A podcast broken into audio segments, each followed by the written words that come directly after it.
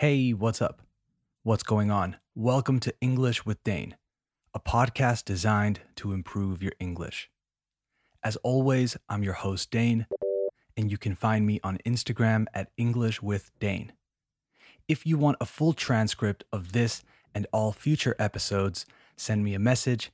And if you don't use Instagram, send me an email at englishwithdane at gmail.com. Today's episode is about world news, which means we're going to take a look at three recent news stories from around the world and, of course, extract a bunch of new vocabulary. So let's start the show. You are listening to the 38th episode of season two of English with Dane. Hit it.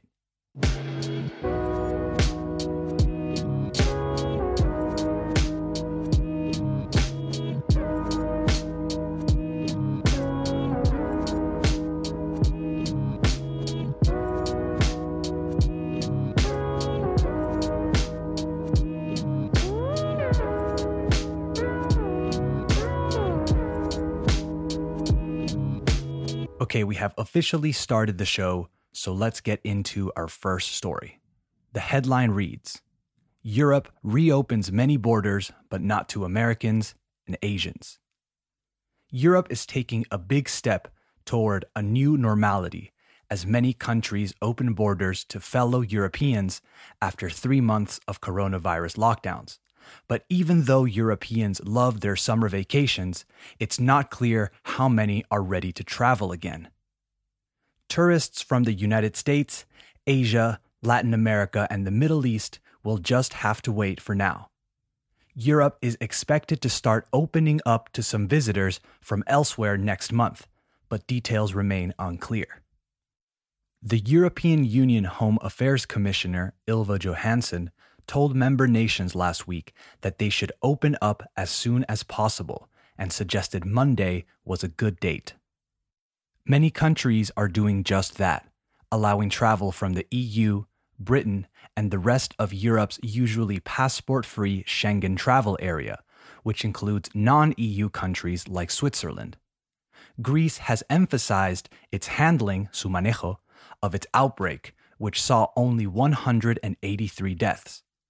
Overall, Europe has seen more than 182,000 virus linked deaths this year, according to a tally by Johns Hopkins University that also shows Europe has had 2 million of the world's almost 8 million infections. Spain, which on Sunday moved forward its opening to European travelers by 10 days to June 21st, is allowing thousands of Germans to fly to its Balearic Islands for a trial run starting Monday, waiving its 14 day quarantine for the group. So, canceling, let's say, the 14 day quarantine. We're changing it up today, so a quick vocabulary check before we move on. First, we have an adjective, fellow, spelled F E L L O W. This adjective means sharing a particular activity, quality, or condition with someone or something. The sentence was Europe is taking a big step toward a new normality as many countries open borders to fellow Europeans after three months of coronavirus lockdowns. Whenever I think of the word fellow, I think of presidents giving speeches, dando discursos, because that's how a lot of presidential speeches start in the United States my fellow Americans or my fellow citizens. Good evening, my fellow Americans. Fellow citizens. My fellow citizens. My fellow Americans. My fellow Americans. Fellow citizens. My fellow citizens. My fellow Americans. My fellow Americans. Then we have the word elsewhere, spelled E L S E W H E R E. This one is an adverb. The sentence was Europe is expected to start opening up to some visitors from elsewhere next month, but details remain unclear. Elsewhere means in, at, or to some other place or places. Another example could be he quit his job and is now looking elsewhere, en otra parte. All right, next headline. More than 10,000 march in Zurich against racism. More than 10,000 people marched through Zurich on Saturday to demonstrate against racism, while a smaller leftist group, apart from the main protest, threw objects at police as the march was winding down. Chanting Black Lives Matter, No Justice, No Peace, and Say His Name, George Floyd, the protesters, most clad entirely in black, snaked through the center of Switzerland's financial hub, joined by thousands more in other Swiss cities.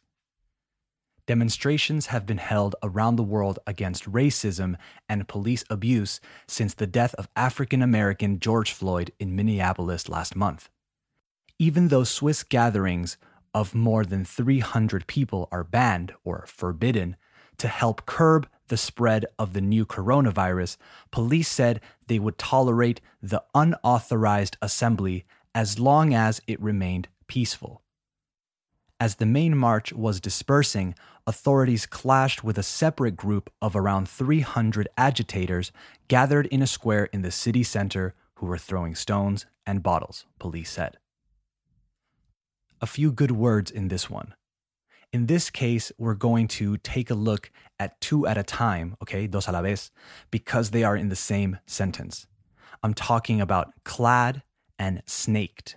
Here's the sentence again chanting Black Lives Matter, no justice, no peace, and say his name, George Floyd, the protesters, most clad entirely in black, snaked through the center of Switzerland's financial hub.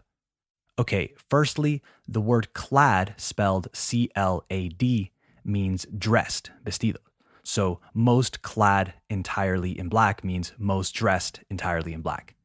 It's not a super common way to say dressed, but you'll hear it from time to time. The other one was snaked, so to snake as a verb. I'm sure you haven't heard this one. In this case, the verb is referring to how a snake moves, right? The manner in which they move, la manera en la que se mueven. So the protesters snaked through the center. Then we had another verb you maybe haven't heard before to curb, spelled C U R B. To curb means to restrain, repress, or hold back. So let's look at the sentence again. Even though Swiss gatherings of more than 300 people are banned to help curb the spread of the new coronavirus, police said they will tolerate blah, blah, blah, blah.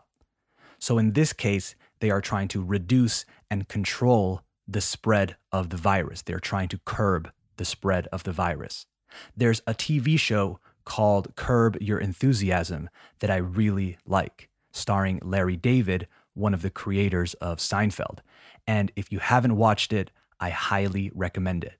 Unless you don't like uncomfortable day to day situations, because this show is basically about that. The last one is a phrasal verb, to wind down. To wind down means to relax or calm down after stress or excitement. The sentence was something, something, something, and then while a smaller leftist group, apart from the main protest, threw objects at police as the march was winding down. So when the march was already finishing and people were leaving. Okay, one more headline before I go. Israel deports US billionaire son for breaking virus rules.